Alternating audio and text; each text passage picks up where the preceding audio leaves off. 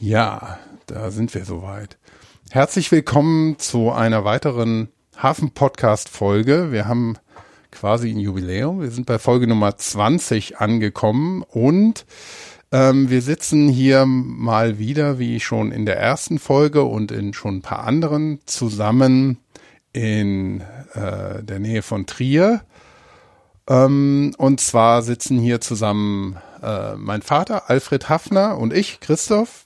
Und wir wollen heute ähm, ja zu Weihnachten über eine ganz schöne Geschichte sprechen, die sich um ein keltisches Pferd ähm, hangelt. Äh, ich erinnere noch aus der ersten Folge, du bist ja auch so ein bisschen über die Pferde ähm, zur Archäologie gekommen. Von daher Richtig, schließt ja. sich dann auch so ein bisschen der Kreis hier wieder. Ähm, es geht um ein ja schon weit zurückliegenden Fund ähm, ein, ein wunderschönes kleines keltisches Bronzepferdchen aus dem Saarland, aus Freisen. Da kannst du bestimmt gleich noch mehr zu erzählen. Und ähm, ja, mit das ja ich auch schon aus meinen Kindheitstagen kenne. Das äh, stand immer bei uns zu Hause rum als eine Replik aus dem äh, Landesmuseum Trier, also eine Nachbildung. Und ähm, ich fand das ja schon als Kind irgendwie faszinierend und ähm, es erinnert eigentlich eher an moderne Kunst als an 2500 Jahre alte Kunst. Und ähm, ja, die Geschichte drumherum ist eher spannend, die kannst du uns ja gleich erzählen. Ähm, erstmal herzlich willkommen. Ja, ich freue mich. Ja, wunderbar. Und ähm, ja, wie gesagt, wir sind jetzt schon bei Folge Nummer 20 vom Hafen-Podcast.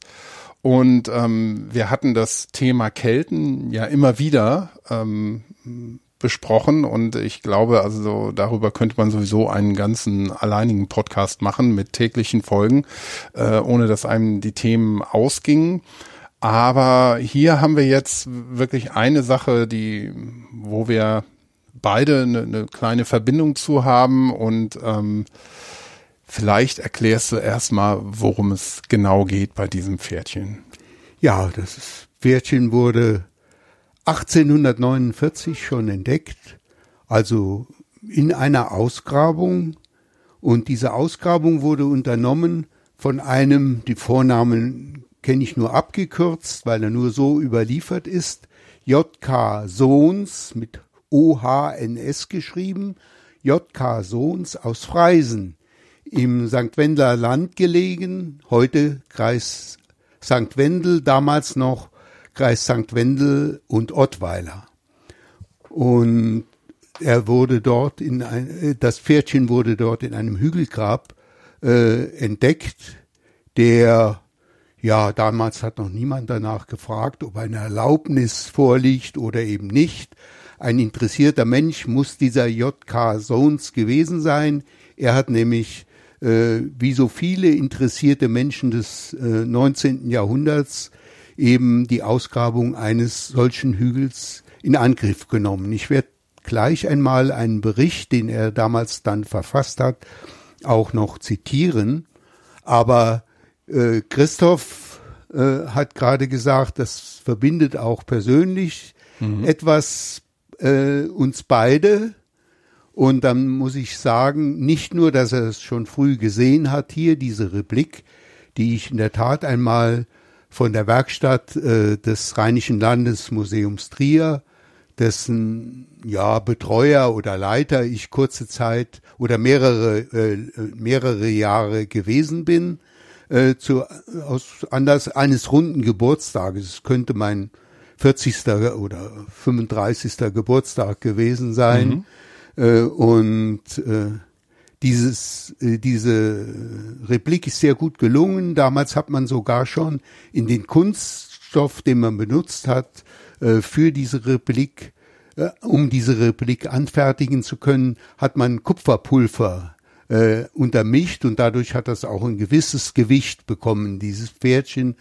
Äh, das stimmt sicher nicht ganz überein mit dem ursprünglichen Gewicht, aber wie ich gleich noch sagen werde, das ist auch nicht mehr zu eruieren, da äh, eben Teile von diesem Pferdchen auch fehlen. Also mhm. auf das Gramm oder Milligramm genau, wie man heute archäologische Funde auch meist wiegt, äh, das ist nicht mehr herauszufinden. Da kann man höchstens mal einen Schätzwert äh, erstellen.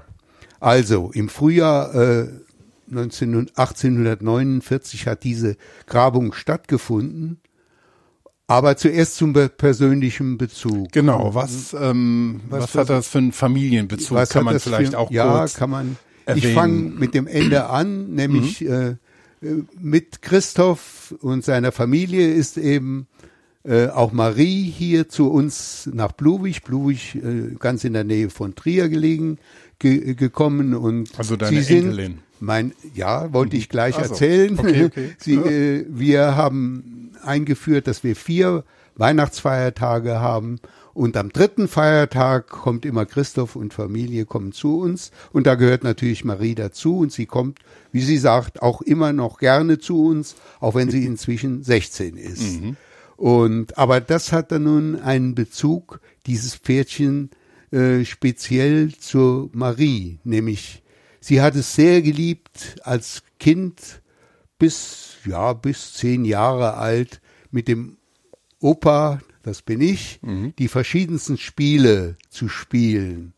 Dazu hat gehört, dass äh, wir, weil sie Pferde sehr geliebt hat und weil sie beobachtet hat, wie Pferde dressiert worden sind, äh, in, in Friedeburg, also in der Nähe von von Lütchenburg, von Lütchenburg Schleswig-Holstein, genau in Schleswig-Holstein gelegen. Da hat sie das beobachtet, wie Pferde angesprochen werden, so und der meist musste der Opa das Pferd spielen und sie hat die die Peitsche geschwungen. Ne? Genau, die Gärte. Aber daraus hat sich dann, als sie schon etwas älter war, da dürfte sie neun Jahre alt gewesen sein, hat sich ein anderes Spiel entwickelt, nämlich äh, wir haben äh, Ausstellungen äh, äh, gespielt, Ausstellungen vorbereiten haben wir gespielt äh, in einem Museum, wie, wie man sie für ein Museum eben vorbereitet. Mhm.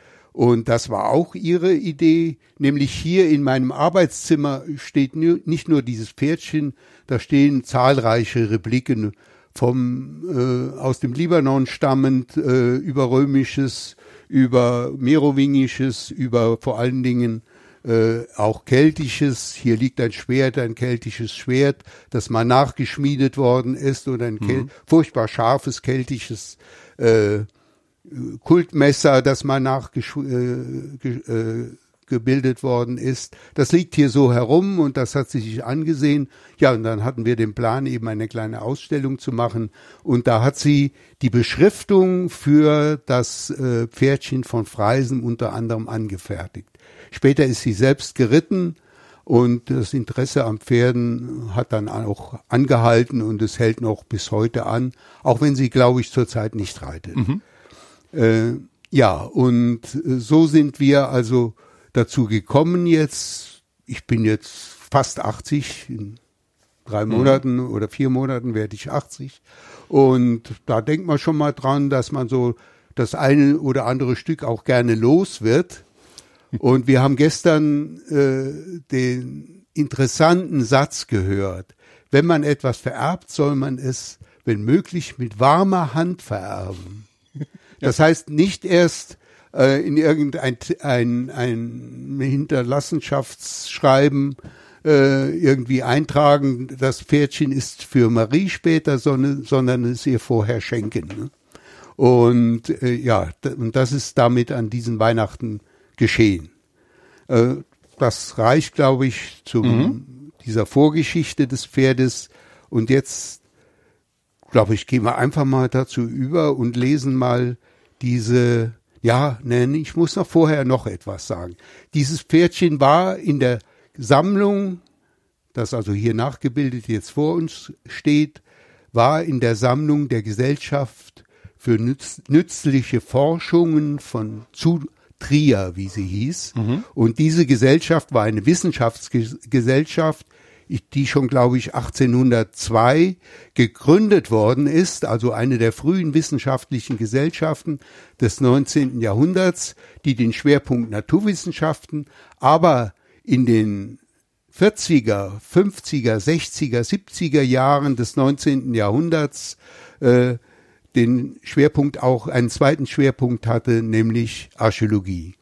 Und damals wurde eine St. Wendler äh, Sammlung auch eines einer des St. Wendler und äh, des Altertumsvereins der Kreise St. Wendel und Ottweiler, die wurde damals wohl aufgelöst. Das war 1878 mhm. und da kam dieses Original, das heute im Landesmuseum jeder sich ansehen kann, im Rheinischen Landesmuseum Trier mit einer sehr schönen Keltensammlung. Dieses Pferdchen steht dort in einer Vitrine. Und das Original. Mhm. Und wie gesagt, 1878 kam diese kleine Sammlung der Gesellschaft äh, aus St. Wendel nach, äh, nach Trier und damals in das, in die Sammlung der Gesellschaft für nützliche Forschungen und das ist dann übergegangen, diese Sammlung an das Provinzialmuseum und mhm. in den 20er Jahren des äh, 20. Jahrhunderts dann an das heutige Landesmuseum, eben Rheinische Landesmuseum Trier. Und äh, das ist also auch wichtig äh, zu wissen. Aber wie gesagt, äh, der Entdecker letztlich oder die Wiederentdeckung dieses äh, dieses Pferdchens als überhaupt als ein keltisches Kunstwerk, das ist Wolfgang Dehn zu verdanken. Ihm ist 1935 Vielleicht oder 36, kurz Wolfgang Dehn war wer? Wolfgang Dehn war zuletzt äh, Ordinarius für äh, im vorgeschichtlichen Seminar in äh, Marburg und war einer der besten Kenner der keltischen Kultur in ganz Europa mhm. gewesen. Und hat auch in Trier? Und hat äh, als junger Archäologe, mhm. ich glaube 1932 oder 33, am damaligen äh, Provinzial, äh, ja, oder was schon, also äh, Provinzialmuseum noch gerade, glaube ich, angefangen und war dann bis 1944 am Landesmuseum beschäftigt. Mhm. Und äh, er hat äh, ja die, die Kenntnis der sogenannten Hunsrück-Eifel-Kultur zusammen mit einem zweiten jungen Archäologen, äh, nämlich Wolfgang Kimmich, auf einen ganz neuen Stand gebracht durch systematische Ausgrabungen, durch systematisches Forschen, aber eben nicht nur Ausgrabungen durchgeführt, sondern eben auch ausgewertet schon, so dass also später nach dem Zweiten Weltkrieg und in meiner Zeit dann äh, mehrere, ja insgesamt im Bereich der Hunsrück-Eifel-Kultur vier äh, Dissertationen sich daraus entwickelt haben, äh, von denen eine auch ich verfasst hatte. Mhm. Und das war ja in einer nicht ganz unkritischen Zeit. Ja, das, die, ja, von ja. 1932 bis 44 ist ja auch äh, gerade für die Archäologie ist es mit der mit der ähm, nationalsozialistischen Zeit ja. nicht ganz unproblematisch. Wie ja, war denn, ohne dass wir da jetzt ähm, zu langen Exkurs machen ja, würden, ja. aber nur, da, dass die, die zuhören, ein bisschen einordnen können, Wolfgang Dehn und, und Kimmich, wie, wie können wir die da ähm, einschätzen? Die waren wie nahezu alle damals äh, in der, äh, also in der Partei gewesen, in der Nationalsozialistischen mhm. Partei waren Mitglieder Wann sie eingetreten sind, das weiß ich auch nicht ge äh, genau. Es gibt heute äh, genaue Lebensbeschreibungen und auch äh, zu ihrer Tätigkeit speziell dann und ihrer äh, ja ihrer Wirkung auch hm. zur Zeit des äh, Nationalsozialismus. Sie waren alle darin verwickelt, da gibt's überhaupt keine keine Zweifel dran. Äh, Wolfgang Dehn war auch Mitglied der SS geworden mhm. Und hat in Luxemburg äh, eine frühkeltische befestigte Siedlung eben auch ausgegraben, äh, nicht ausgegraben, äh, Kenntnis davon gehabt. Sie wurde von einem Archäologen ausgegraben, der äh, als junger Offizier im Konzentrationslager, äh, na, jetzt fällt's mir nicht ein, also ganz hier in der Nähe. Mhm. Ja, ich weiß, Äh, was du meinst, aber mir fällt der Name auch nicht mehr ein. Ja, Aber das ist, äh, ich, ich schau mal, ja. ja, das können wir vielleicht noch Mhm. klären. Das können wir noch im Nachhinein noch mal klären. Äh, Ja, und da war ähm, Wolfgang da Dehn war und Wolf- der Wolf- junge Archäologe. Nein, der Wolfgang Dehn war, Mhm. war dort nicht. Der war mit, mit Gustav Rieck eben äh, bekannt natürlich, der dort äh, Propagandaoffizier war in diesem Mhm. Kon Konzentrationslager. Und er hat, also Gustav Rieck hat diese Grabung äh, von in Luxemburg durchgeführt mit äh, Mhm. äh, ja mit äh, St Strafgefangenen, glaube ich. Aber das Mhm. war müsste man auch noch mal- Hinzert Pöhlert? Hinzert, Das- Hinzert, Hinzert. Ist Ich habe das. gerade noch mal im Ja, ja, das ist Internet Hinzert. Das. Konzentrations, wir waren auch schon zusammen dort. Mhm, ja, das ja. ist reine Alterserscheinung, dass mir das jetzt nicht eingefallen ist. Ja, bei mir auch. Das ist, aber äh, so geht's eben manchmal. ne? Ja, Hinzert Pöhlert, Pöhler. genau. Ja. Wie gesagt, äh, das kann man heutzutage alles auch nachlesen. Mhm. Äh, das ist alle aufgearbeitet, nicht unbedingt alles sehr gut aufgearbeitet, aber doch gut aufgearbeitet, auch von Luxemburger Seite. Mhm. Und ich habe da mit den Luxemburgern auch sehr eng zusammengearbeitet Mhm. und äh, eines ist, ist richtig zu stellen. Ich habe vorhin gesagt, die waren dann alle in der Partei. Das ist richtig. Wolfgang Dehn war in der SS äh, und äh, Wolfgang Kimmich, aber dem, der von dem auch immer noch in der Literatur behauptet wird, er wäre in der SS gewesen. Der war nicht in der SS. Wer aber jetzt Ja. der größere Nazi von den beiden war, das kann ich nicht beurteilen und äh, weiß ich auch nicht. Da müsste Ja. man ganz vertieft einsteigen. Ich weiß nur, dass äh, zu Wolfgang Dehn kann ich sagen, er hat sich nie fachlich verbiegen lassen. Er hat nämlich äh, von vornherein gesagt, das, was wir hier Hunsrück-Eifel-Kultur haben, das ist keltische Kultur. Und auch die Entwicklung dann, vor allen Dingen im Hinblick auf die Treverer dann, die, äh, da hat er eben auch immer äh, Wert darauf gelegt, auch in seinen Schriften in der, in der Nazi-Zeit, dass das keltische Kultur ist, obwohl der Tacitus berichtet, dass eben die Treverer germanische Abstammung sei, seien. Da mag sogar irgendwas ganz entfernt dran sein, dass sie mal äh, ja, wir wissen heute eben unter Einflüssen standen, die von jenseits des Rheines gekommen sind, unter kulturellen Einflüssen äh, gestanden haben. Das war im siebten, sechs, im siebten, achten Jahrhundert vor Christi Geburt und äh, aber um 500 äh, sprechen wir dann ungefähr um 500 auch von einer keltischen Hunsrück-Eifel-Kultur. Das ist dann die jüngere Hunsrück-Eifel-Kultur, so ab 480, 70, etwas genauer. Das sind so unsere heutigen Zahlen.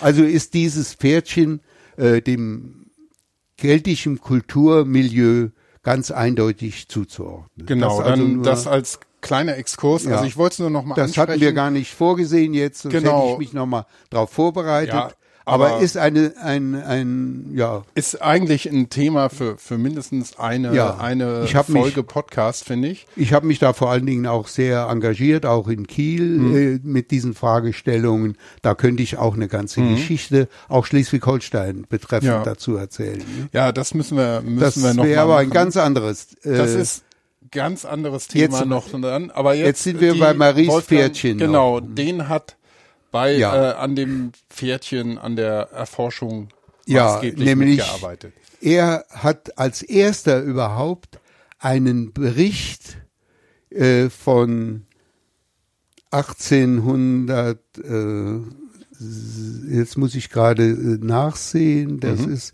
von 1863 und 64, der in, als Bericht der Gesellschaft für äh, nützliche Forschungen zu Trier gedruckt worden ist, 1867 erschienen ist.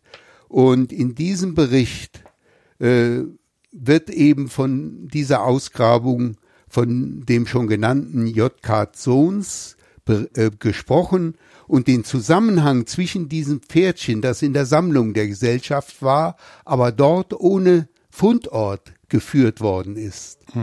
Also der Fundort war sozusagen verloren gegangen zwischenzeitlich.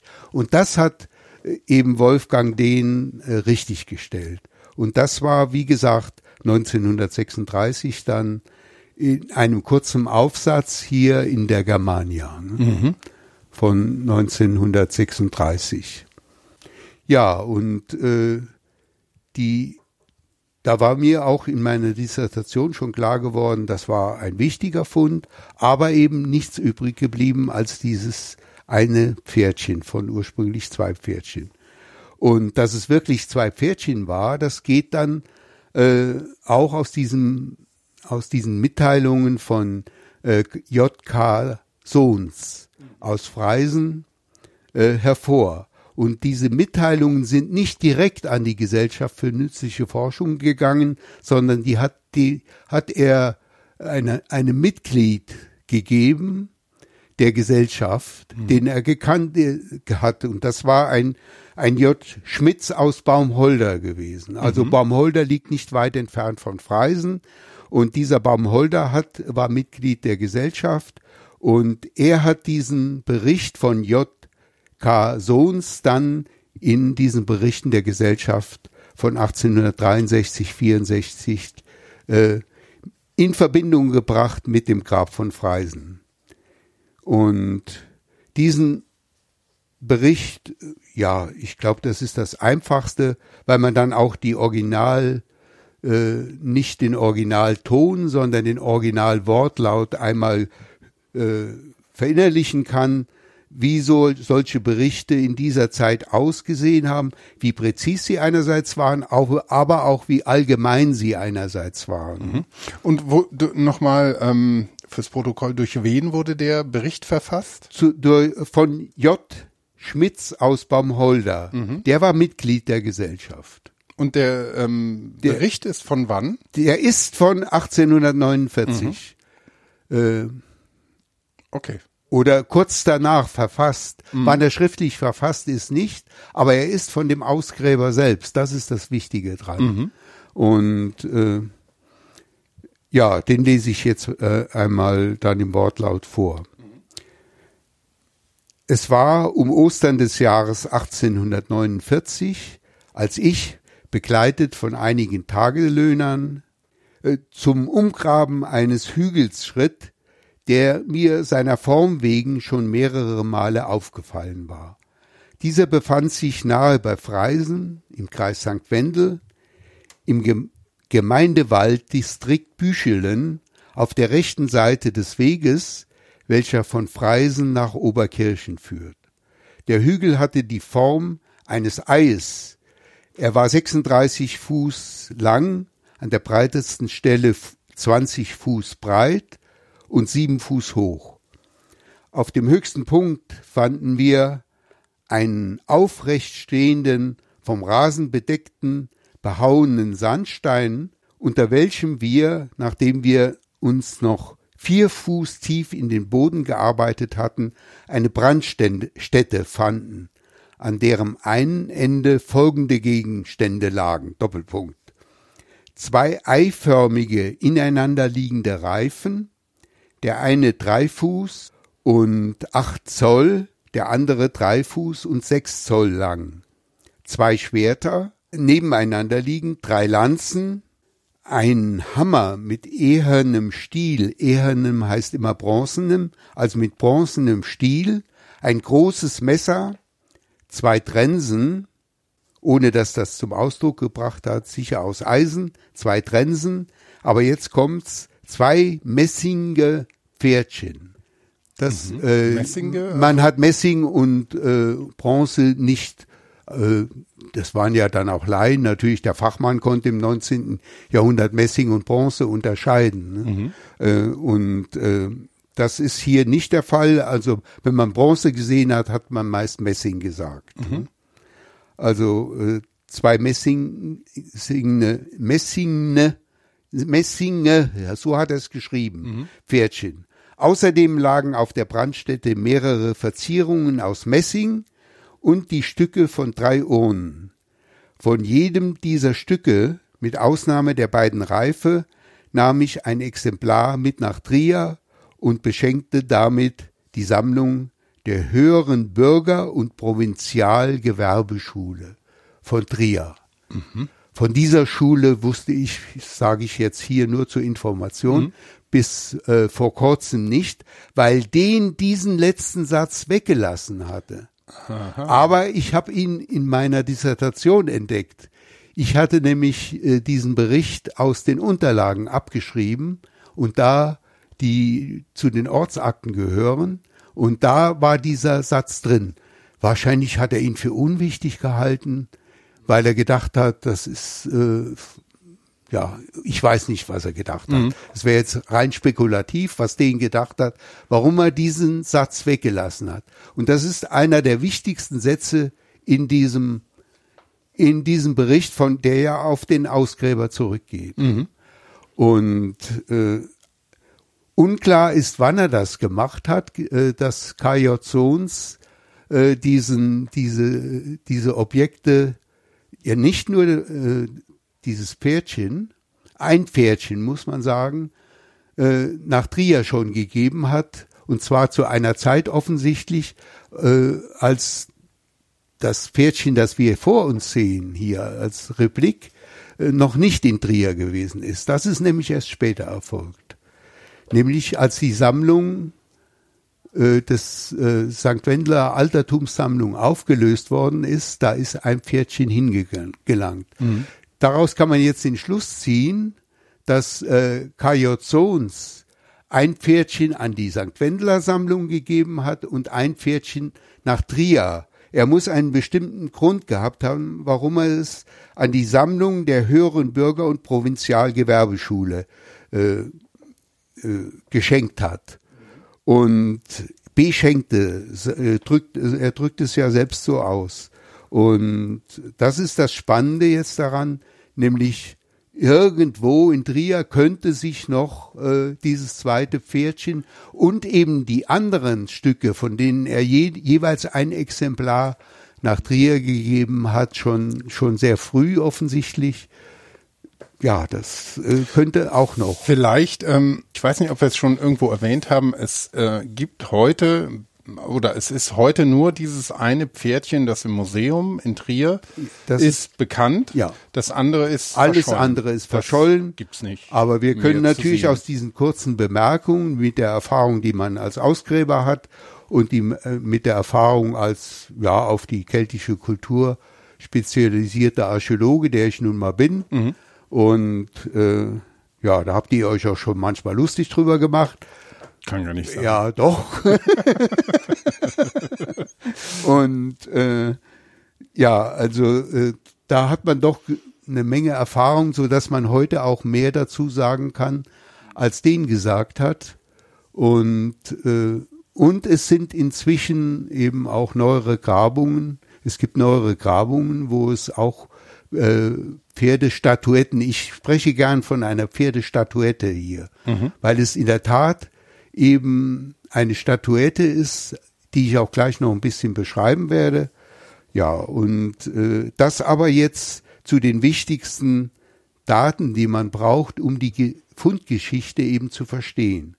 Aber in diesem Bericht nun heißt es ausdrücklich, es sind zwei Radreife gefunden worden oder zwei Reife, Reifen gefunden worden aus Eisen und diese Reifen hatten also, wenn man das umrechnet, was hier in Fuß und Zoll angegeben ist, kommt man auf 90 Zentimeter. Es sind also ganz klar äh, Felgen, äh, äh, Beschläge, eiserne Radreifen nimmt man das, die auch äh, als Reifen als Ganzes geschmiedet worden sind schon in dieser Zeit. Ja. Äh, das war eine besondere Kunst, auch dies zu schmieden und äh, die nur mit wenigen Nägeln in der Regel dann auf die Felgen aufgezogen worden sind, auf die hölzernen Felgen eines äh, zwei Räder waren es ja und damit steht sicher, dass es sich eben um einen Streit oder äh, äh, Reisewagen.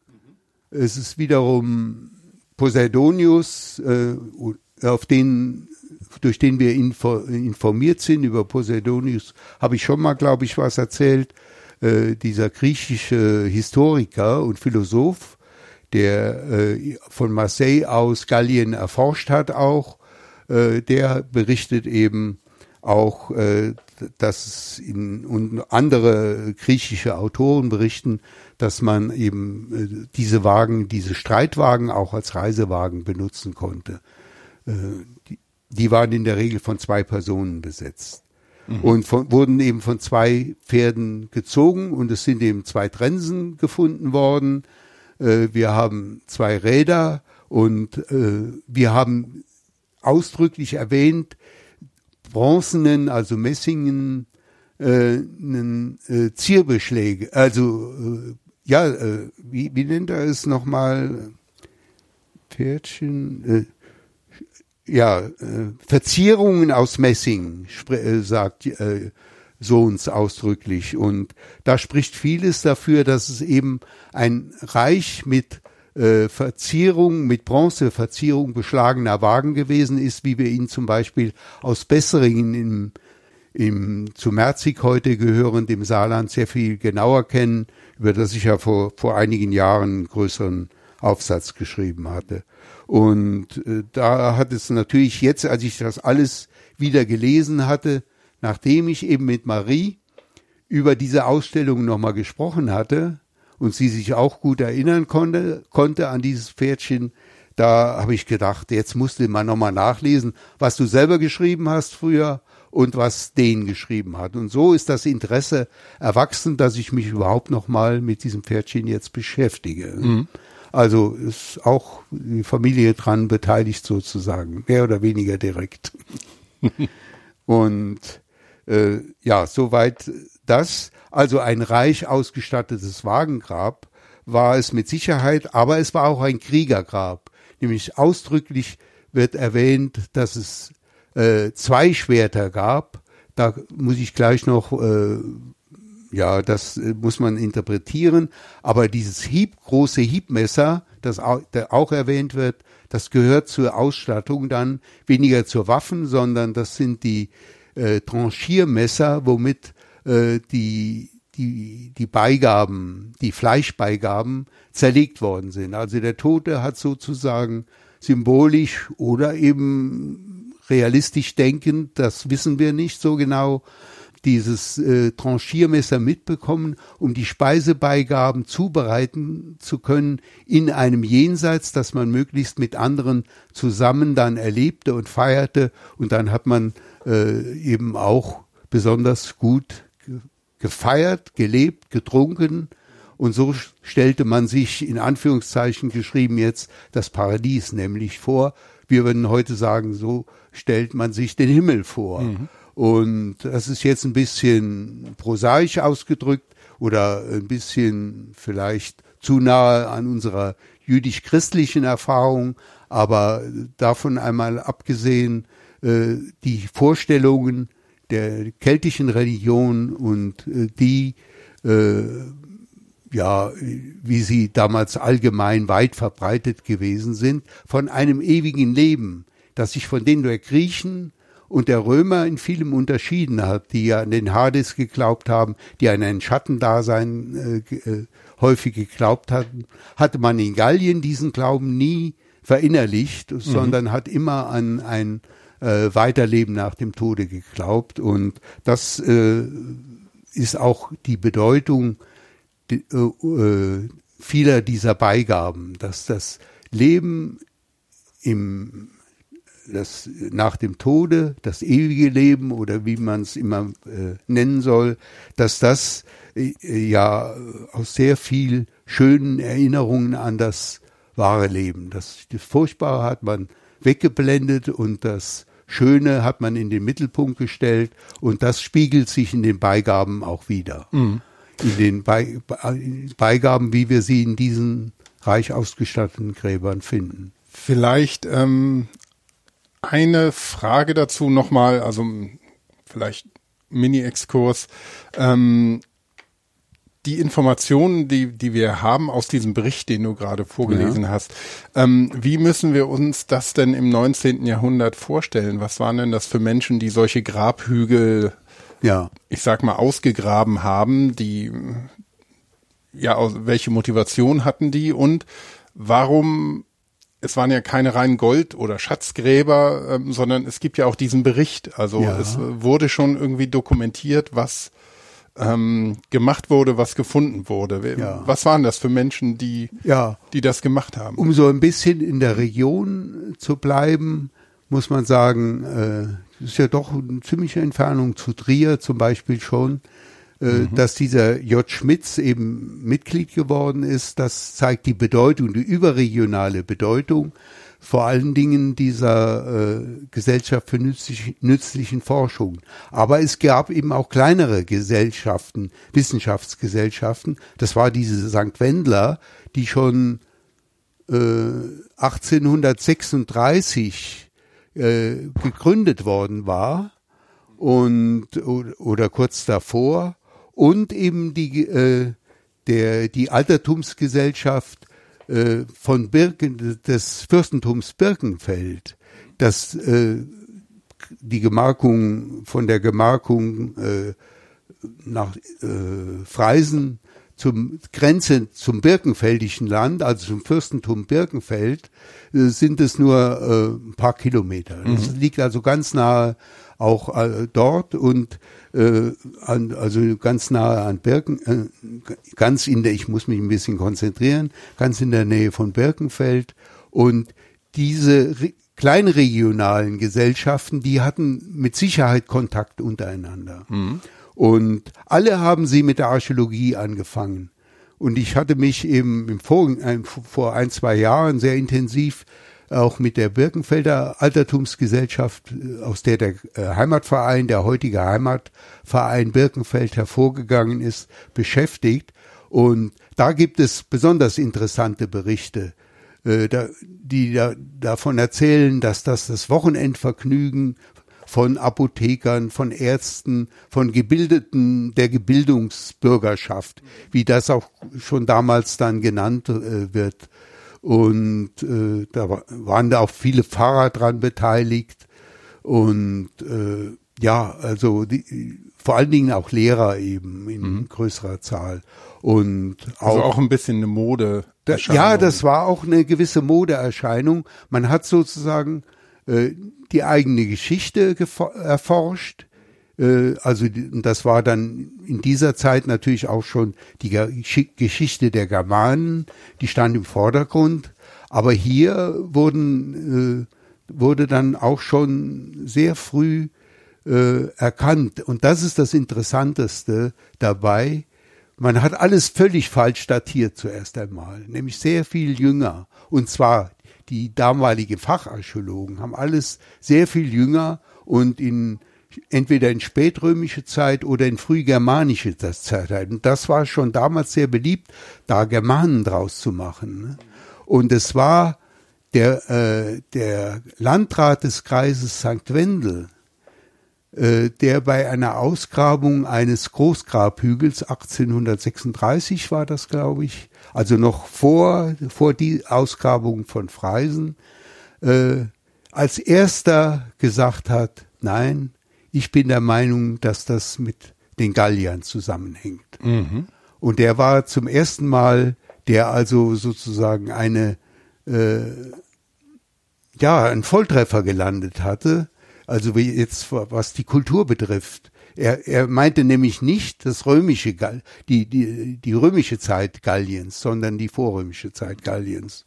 Und das war, der war ein Vorläufer. Ne? Dann, dann etwa eine Generation später erst ist dann entdeckt worden, äh, sind dann die Facharchäologen in Mainz, in Bonn, in Berlin dahinter gekommen, dass das ja alles keltisch beziehungsweise gallisch ist. Keltisch und gallisch waren Synonyme damals. Also es, es gab auf der einen Seite schon so die Fachdisziplin Archäologie oder Ja, die ist aus der. Klassen, äh, aus der klassischen äh, äh, Archäologie hervorgegangen, Altertumswissenschaften und deshalb nannten diese Vereine ja auch dann für Altertumsforschung oder Altertumswissenschaften. Diese, Genau, diese und das waren quasi die Laien, die sich als die sich eine Art Laienforscher auch verstanden haben Ja. Und weniger als Glücksritter ja. oder, oder ja. Schatzsucher, die. Ja, beides irgendwie. Beides, mhm. beides eng verbunden, würde ich sagen. Aber es stand immer auch, gerade auch bei den Birkenfeldern oder auch bei den Trierern, stand immer dahinter auch die Idee, wir wollen das richtig erforschen. Ne?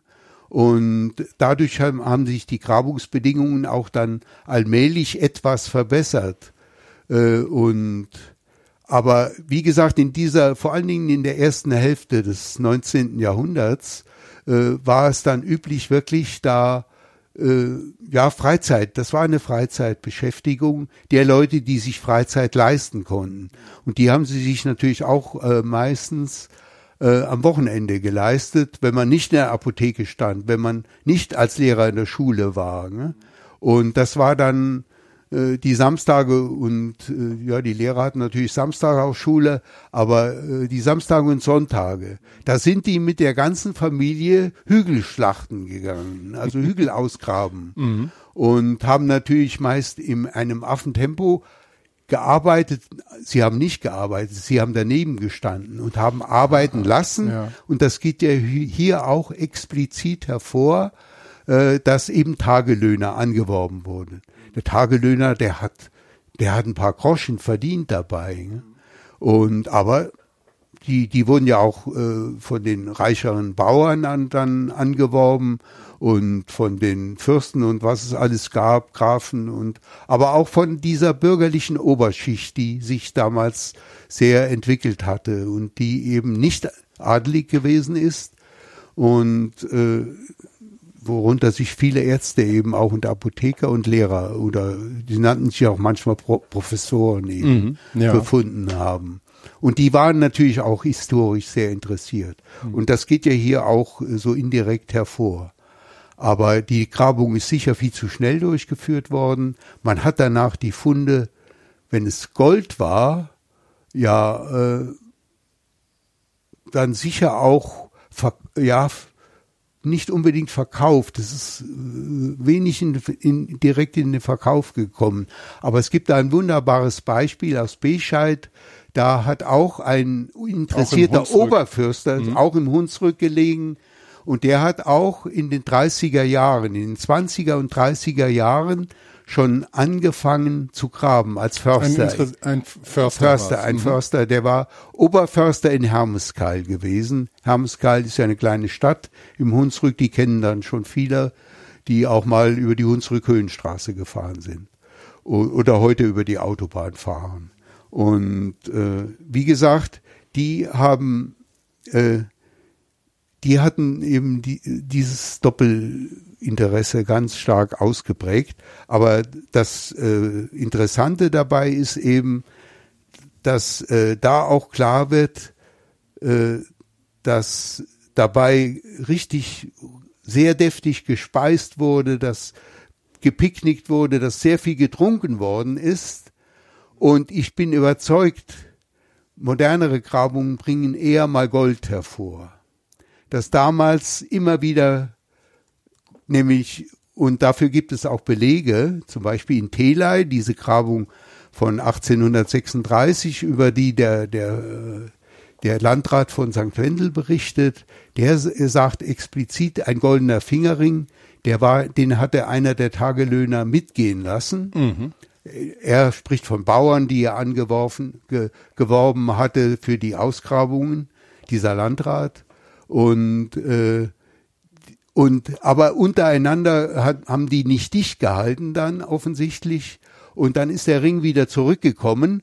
Und dazu ist noch ein goldener Armring gefunden worden, den die Arbeiter dann wirklich abgeliefert haben. Ne? Mhm. Und also das ist ein Beispiel, wo, wo ganz explizit dann mal zum Ausdruck kommt, äh, dass wirklich, wenn die auf Gold gestoßen sind und die darum standen und beobachtet haben, aber graben lassen haben, die haben das nicht so schnell bemerkt. Wir, das äh, kann ich als Ausgräber auch bestätigen. Diejenigen, die wirklich im, am Kratzen sind und am Schaufeln sind, die sehen die, die, die Funde meistens als erste. Und die konnten sehr wohl so etwas unterscheiden. Gold schimmert immer noch Gold, wenn man sie im Boden findet. Und äh, deswegen muss man das fundkritisch betrachten und in die Fundkritik mit einfließen lassen. Das, was damals wirklich los gewesen ist, das Geschehen, das uns zwar nur so stichwortartig überliefert ist, aber man kann daraus doch einige Schlüsse ziehen und auf die Qualität der Grabungen schließen lassen und auch, dass es durchaus zu Unterschlagungen gekommen kann, also gekommen sein äh, könnte. Könnte. Richtig. ja, vielleicht ähm, können wir an der Stelle nochmal zusammenfassen, dann, ja. wo das wir stehen. Also wir haben ähm, dieses Pferdchen als ja. einen Fund, als den einzigen ja, der, Fund, der ja. bekannt ist aus diesem Grab, das im 19. Jahrhundert ähm, ausgegraben mhm. wurde. Mhm. Und ähm, wir haben einen kurzen Bericht dazu, der auch ein bisschen was über den Verblei oder über den, den Fundzusammenhang, mhm. über den Befund mhm. und äh, die Einzelfunde, die gemacht wurden, ähm, aussagt, so dass man schon einige Rückschlüsse darauf äh, schließen kann, um was es sich handelt, nämlich ähm, um wahrscheinlich ein Wagengrab. Und wir wissen auch, es gab nicht nur ein Pferdchen, sondern zwei, ja. die mhm. identisch waren oder das die waren, nicht. Ja, oder zumindest zwei Pferdchen von dem gleichen Typ. Vielleicht hätte er was gesagt, wenn sie nicht identisch gewesen wären. Mhm. Okay, aber es gab mhm. zwei, zwei solche Pferdchen. Zwei solche Pferdchen. Das zwei Reifen. da, genau, das und, andere weg. Und er sagt eben einmal, er hat von jedem ein, von jedem der Fundstücke ein Exemplar mhm. an diese Gewerbeschule ge gegeben, geschenkt. Mhm. Und wahrscheinlich ich, das taucht natürlich nicht in den Akten äh, dann der Gesellschaft für nützlich, nützliche Forschungen auf. Wahrscheinlich war es eben so, dass äh, er das andere Pferdchen dann irgendwann nach St. Wendel gegeben hat. Nur so kann es in die St. Wendeler Sammlung gekommen sein. Und auf diesem Umweg ist es dann eben nach Trier in die, in die Sammlung gekommen. Und dadurch gibt es den Bericht von 1800 36 in den mhm. Trierer Akten der Gesellschaft, die veröffentlicht worden sind. Und dadurch konnte den den Zusammenhang erkennen. Und als ich dann in meine Dissertation das aufgenommen habe, habe ich natürlich eine Deutung des, der Befunde und des äh, Grabes äh, unternommen. Und das gilt im Wesentlichen noch heute. Nur kann ich es heute differenzierter auch beurteilen. Und wenn sich jemand jetzt von den Hörern vielleicht, die das hören, äh, erinnert, da war ja auch die Rede äh, von einer Brandstätte und auf der diese Funde gefunden worden sind. Und da denkt natürlich jeder, aha, eine Brandstätte, das kann nur ein Brandgrab gewesen sein. Und dann wäre es nämlich, wenn wir das äh, so wörtlich nehmen, wäre es ein sogenanntes Brandflächengrab gewesen. Das ist ein sogenanntes Scheiterhaufengrab, dass, äh, dass also der Wagen und alles mit auf dem Scheiterhaufen samt dem äh, Verstorbenen auf dem Scheiterhaufen verbrannt worden ist. Das gibt es in der Hunsrück-Eifel-Kultur, aber erst 100 Jahre, 150 Jahre später. Mhm. Und äh, es war mit Sicherheit kein Brandgrab, auch wenn da Brandstätte steht. Nämlich im 19. Jahrhundert war man nicht in der Lage, inkohltes Holz von verkohltem Holz zu unterscheiden. Inkohltes Holz ist in sich noch faserig und nahezu jede Grabkammer, jeder größere Holzsarg zeichnet sich, ich sage ausdrücklich nahezu, es gilt nämlich auch nicht für alle, aber hier war es offensichtlich der Fall, und äh, zeichnet sich als eine dunkle, fast schwarze, schwärzliche Fläche ab. Und da kann man die Holzfasern sehr schön erkennen. Wenn man sehr vorsichtig gräbt, kann man sogar die Bretterstruktur noch äh, ausfindig machen. Das ist Holz, was vergangen ist im Boden, ohne Feuereinfluss. Und das nennt der Fachmann eben Inkohlt. Da ist ein natürlicher Kultur, äh, Verkohlungsprozess eingesetzt, hat äh, eingesetzt, der eben nichts mit Verbrennung zu tun hatten. Mhm. Und die meisten Berichte aus dem 19. Jahrhundert bis in, zum Beginn des 20. Jahrhunderts, erst da war man sich sicher, dass das inkohltes Holz ist. Und dadurch wissen wir, dass wir hier eine Grabkammer vor uns haben.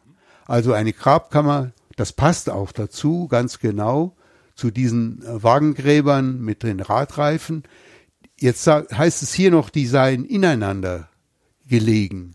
Auch das ist andernorts schon beobachtet worden. Wenn die nach innen abgekippt sind, die Räder von beiden Seiten, dann kamen die zumindest ein ganzes Stück übereinander gelegen. Und wenn es dann noch irgendeinen Druck gibt von den Seiten, wenn Steine nachrücken, dann kann es sein, dass die bis äh, nahezu ineinander liegen, die, die Radreifen.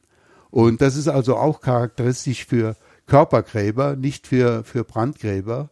Und äh, die Pferdchen haben auch, das Originalpferdchen hat keinerlei Brandpatina, nichts. Und äh, man hätte nicht so viel beobachten können, wenn es verbrannt worden wäre, weil dann alles meist sehr, sehr stark verbrannt ist.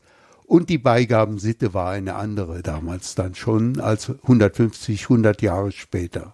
Als diese Brandflächengräber in der Tat in der Hunsrück-Eifel-Kultur, ja, äh, in Mode gekommen sind. Also es gab immer einen Wandel von Bestattungssitten auch. Man soll nur nicht meinen, das sei festgeschrieben gewesen. Es sind immer wieder Leute draufgekommen, die woanders etwas gesehen hatten, die sich selbst was Neues ausgedacht haben, so dass es Veränderungen in dem einen Kulturwandel der äh, Bestattungskultur eben gegeben hat. In, äh, das äh, ist aber hier erst später eingetreten. Und wenn wir die Zeit nehmen, wo wir diese Wagengräber, diese zweirädrigen Wagengräber, diese Streitwagengräber mit Schwertern vor sich uns vor, vor uns haben. Das ist eben charakteristisch dann für die Zeit um 500 oder fünftes äh, Jahrhundert, äh, um 400, also fünftes Jahrhundert beginnt das, ist dann 400 etwa bis äh, bis 350, 320, äh, so 150 Jahre hat diese Körpergrabsitte ganz stark dominiert in der jüngeren Hunsrück-Eifel-Kultur und da befinden wir uns mit diesem Wagengrab. Ganz klar.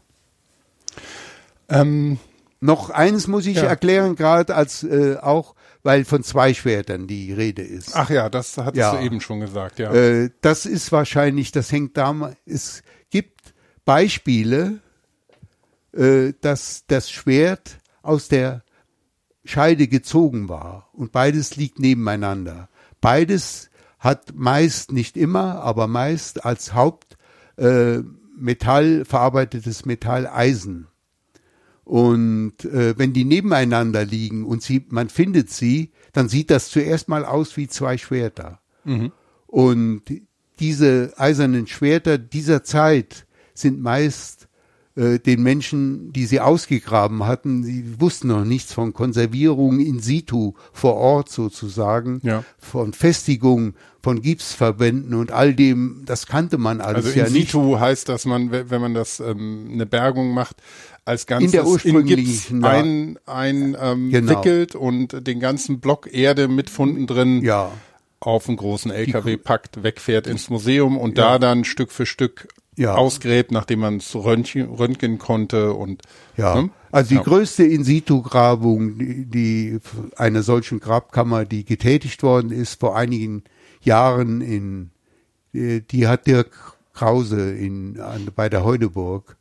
Äh, das war eine 4 mal 6, glaube ich, Meter große Grabkammer und die wurde im Ganzen en bloc, wie man das nennt, geborgen. Das waren viele, viele Tonnen. Irgendwo steht es auch, aber ich weiß es nicht mehr, wie viel das Tonnen. Wurde dann mit einem Kranwagen äh, nach Stuttgart äh, in die Werkstätten transportiert und dort dann untersucht. Äh, die Grabkammer. Ja.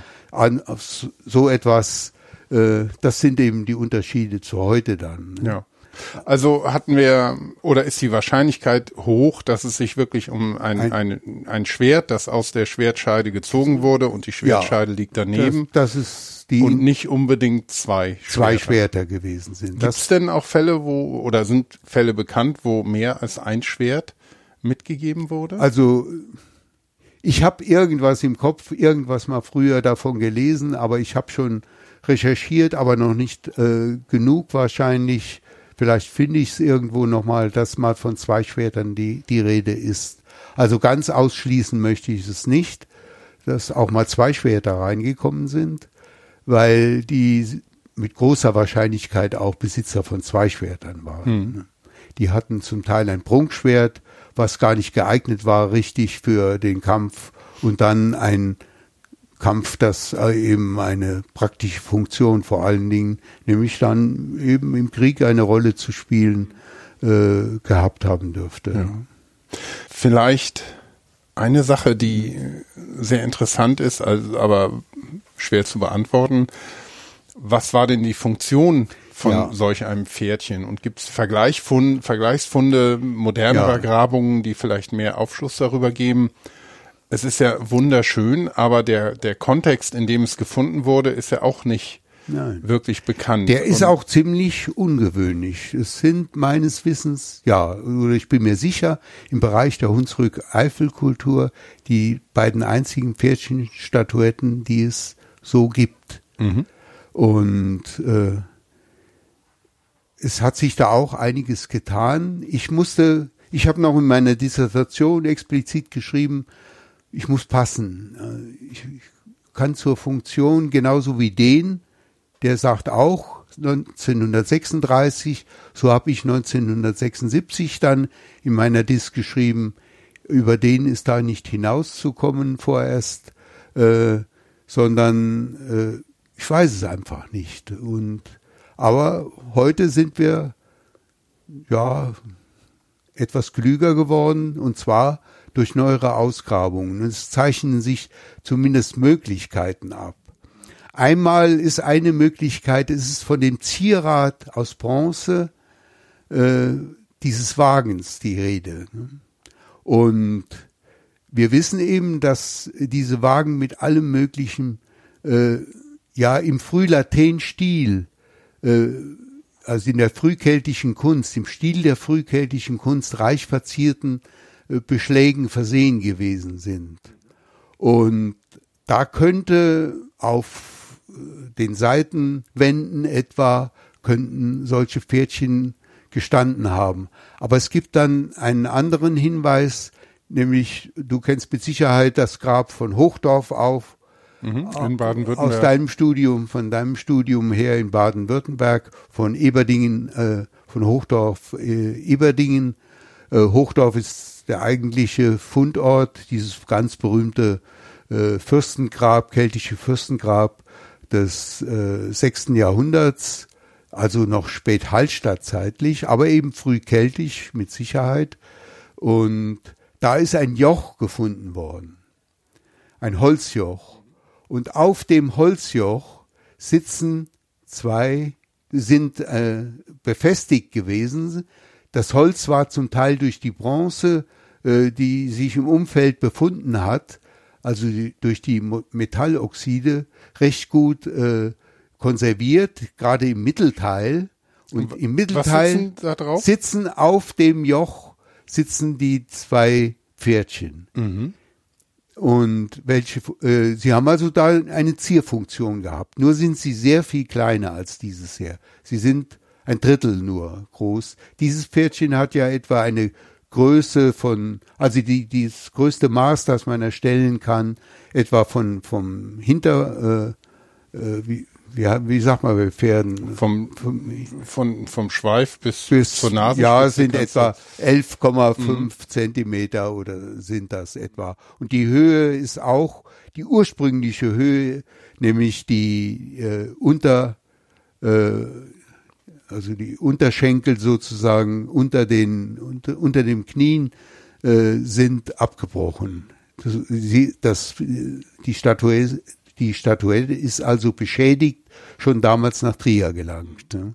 Und äh, den schreibt, das seien alte Brüche, äh, so hat es er im Original 1936 gesehen und das wird dann auch, und ich auch, äh, als ich das Pferdchen beschrieben habe dann. Alt im Sinne von ähm, Alten Brüchen vor könnte, der Grabung, während der Grabung? ja, oder? das, das, da möchte man sich nicht festlegen. Also eher im Sinne von, dass es während der Grabung, weil die empfindlichsten Teile, mit die empfindlichsten Teile, nämlich ein Ohr und eben äh, der Unter, die Unterschenkel mit dem Hufbereich, die sind, die fehlen hier. Ne? Und die sind in, die gehen über in Hochdorf in, in Zapfen, die dann in dem Holz des Joches verzapft gewesen sind. Mhm. Und es wäre, aber ich hatte dann die Idee eben an Hochdorf ausgerichtet, dass es auch äh, ja Zügelführungsringe gewesen sein könnten, also die hier zwischen den Beinen durchgeführt worden waren. Oder dass sie die unten sich noch ein, das sich verjüngt hat weiterhin zu einem Oval oder einem, einem Kreis, wo dann, aber das gefällt mir nicht mehr so gut, wie es zuerst mir gefallen hat, die Interpretation, ganz stark angelehnt eben an Hochdorf. Mhm. Da könnten es auch Zügelringe gewesen sein, aber vielleicht sind die zu klein wiederum dafür, um das gewesen zu Zügelringe auf dem Joch gab es, man muss sich, wer also äh, das nicht, äh, das muss man nicht wissen unbedingt, alle Wagen äh, in keltischer Zeit wurden, äh, das, äh, die Pferde wurden und sind unter dem Joch ge ge geführt mhm. worden. So wie wir das meistens von Ochsenkarren Karren kennen oder bis heute kann aber man das von einer Kutsche mehr. Ne? Aber nicht von einem Streitwagen oder ja. so. Aber auch die Streitwagen waren mit Joch äh, Gespann äh, ausgerüstet gewesen. Mhm. Und es wurde von Pferdekennern inzwischen eben auch festgestellt, man hat immer gedacht, oh Gott, die armen Pferde. Äh, also es haben sich wirklich bei experimentellen archäologischen Forschungen jetzt äh, dann Fachleute damit befasst, die eben äh, die Joche nachgebaut haben, die wir sehr gut aus Latein in, äh, in Schweiz kennen, in der Schweiz mhm. kennen, am Neuenburger See, wo eben das Holz vollständig erhalten ist. Da sind auch Joche vollständig erhalten. Und die wollte ich als Beispiel hier, um das mal zu zeigen, wie so ein Joch ausgesehen haben, da, dann mal auch eins von Latein abbilden, wenn ich was darüber schreiben sollte.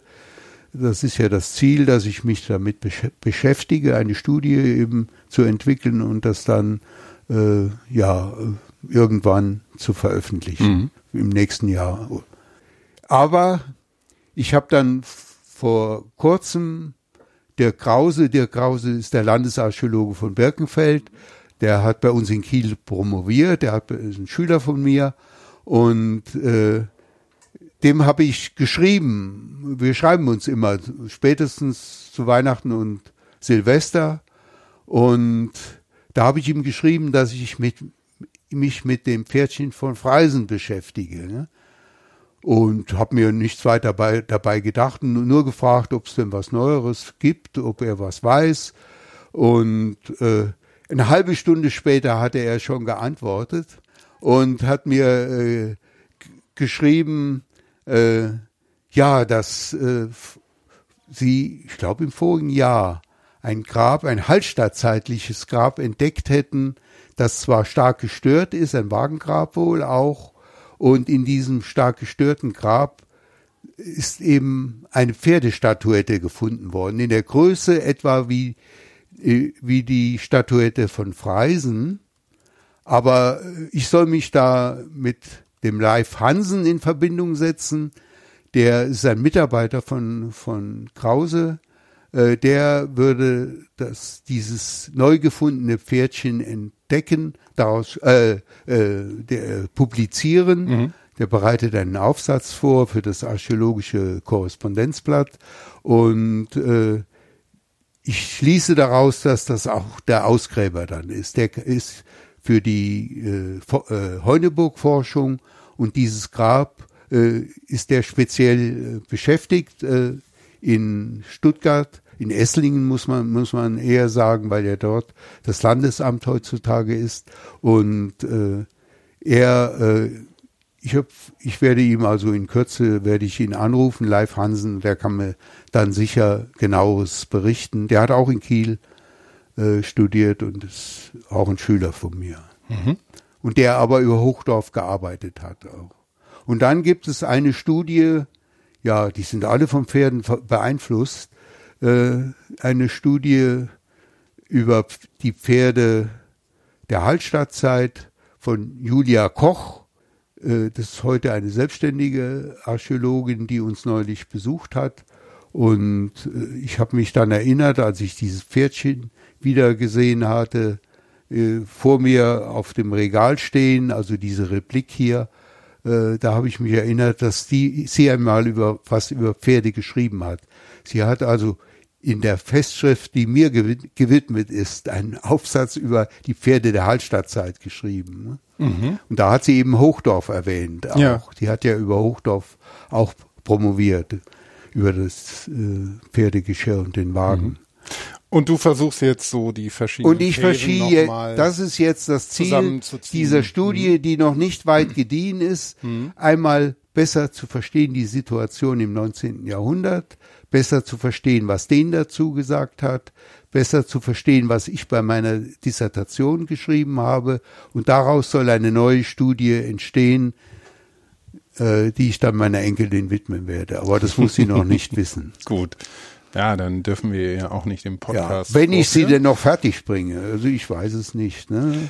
Ah, es äh, ist auf jeden Fall ein ganz, ganz spannendes Thema und ja. mit einem Mit einer Perspektive schönen, eben noch. Hm. Kleinen Pferdchen im Zentrum. Also es ist, also von der, von der Art, wie es gearbeitet ist, von der, vom, vom Stil ist es ja. wirklich sehr, sehr schön und ich finde es ja generell beeindruckend, was man aus den wenigen Informationen, die man, die man letztendlich hat, aber die man Gott sei Dank immerhin hat, ja, ähm, ja. machen kann und äh, versuchen kann, doch noch die, die ganzen Geheimnisse, ja. die so einem Einzelobjekt innewohnen und natürlich dem, dem mhm. Gesamtbefund. Und interessant ist eben, ich habe mich dadurch auch nochmal intensiv mit den weiteren Ausgrabungen dieses St. Wendler Vereins beschäftigt. Mhm. Und da ist mir eben auch einiges klar geworden, ja, wie, wo wir nur solche alten Berichte haben. Wir haben sonst nichts da. Ne? Schindler, Reinhard Schindler, der zuerst Landeskonservator im Saarland war, der hat an einigen Stellen wiedergegraben, wo der, dieser Verein tätig war und tolle Entdeckungen gemacht. Aber das würde jetzt viel zu weit finden. Aber wie diese Vereinsmitglieder, die damals gegraben haben, wie die getickt haben, das äh, so etwas vertieft zu erkennen aus den verschiedenen Berichten, die es dazu gibt mhm. und die die mit einem gewissen Herzblut auch geschrieben haben, aber eben auch immer in der Gefahr, dass äh, etwas unterschlagen wird. Ich, ich möchte jetzt nicht da äh, Verdächtigungen in die Welt setzen, aber auszuschließen ist es nicht, vor allen Dingen, wenn die sozialen Unterschiede so beträchtlich waren zwischen denen, die diese Grabungen veranlasst haben und die, die malochen mussten. Mhm. Ne? Das ist ja auch ein interessantes äh, ja, äh, Zusammenwirken gewesen und die, die Auswirkungen davon etwas besser zu verstehen, das ist, glaube ich, ganz wichtig. Und das nennt man Fundkritik. Mhm. Also ja. das ist der Begriff, den, den jeder Archäologe kennt. Ne? Und wenn er sich nicht zuerst mit der bei einem, mit, bei einem Fund, also bei einem Fundkomplex, den er publizieren will.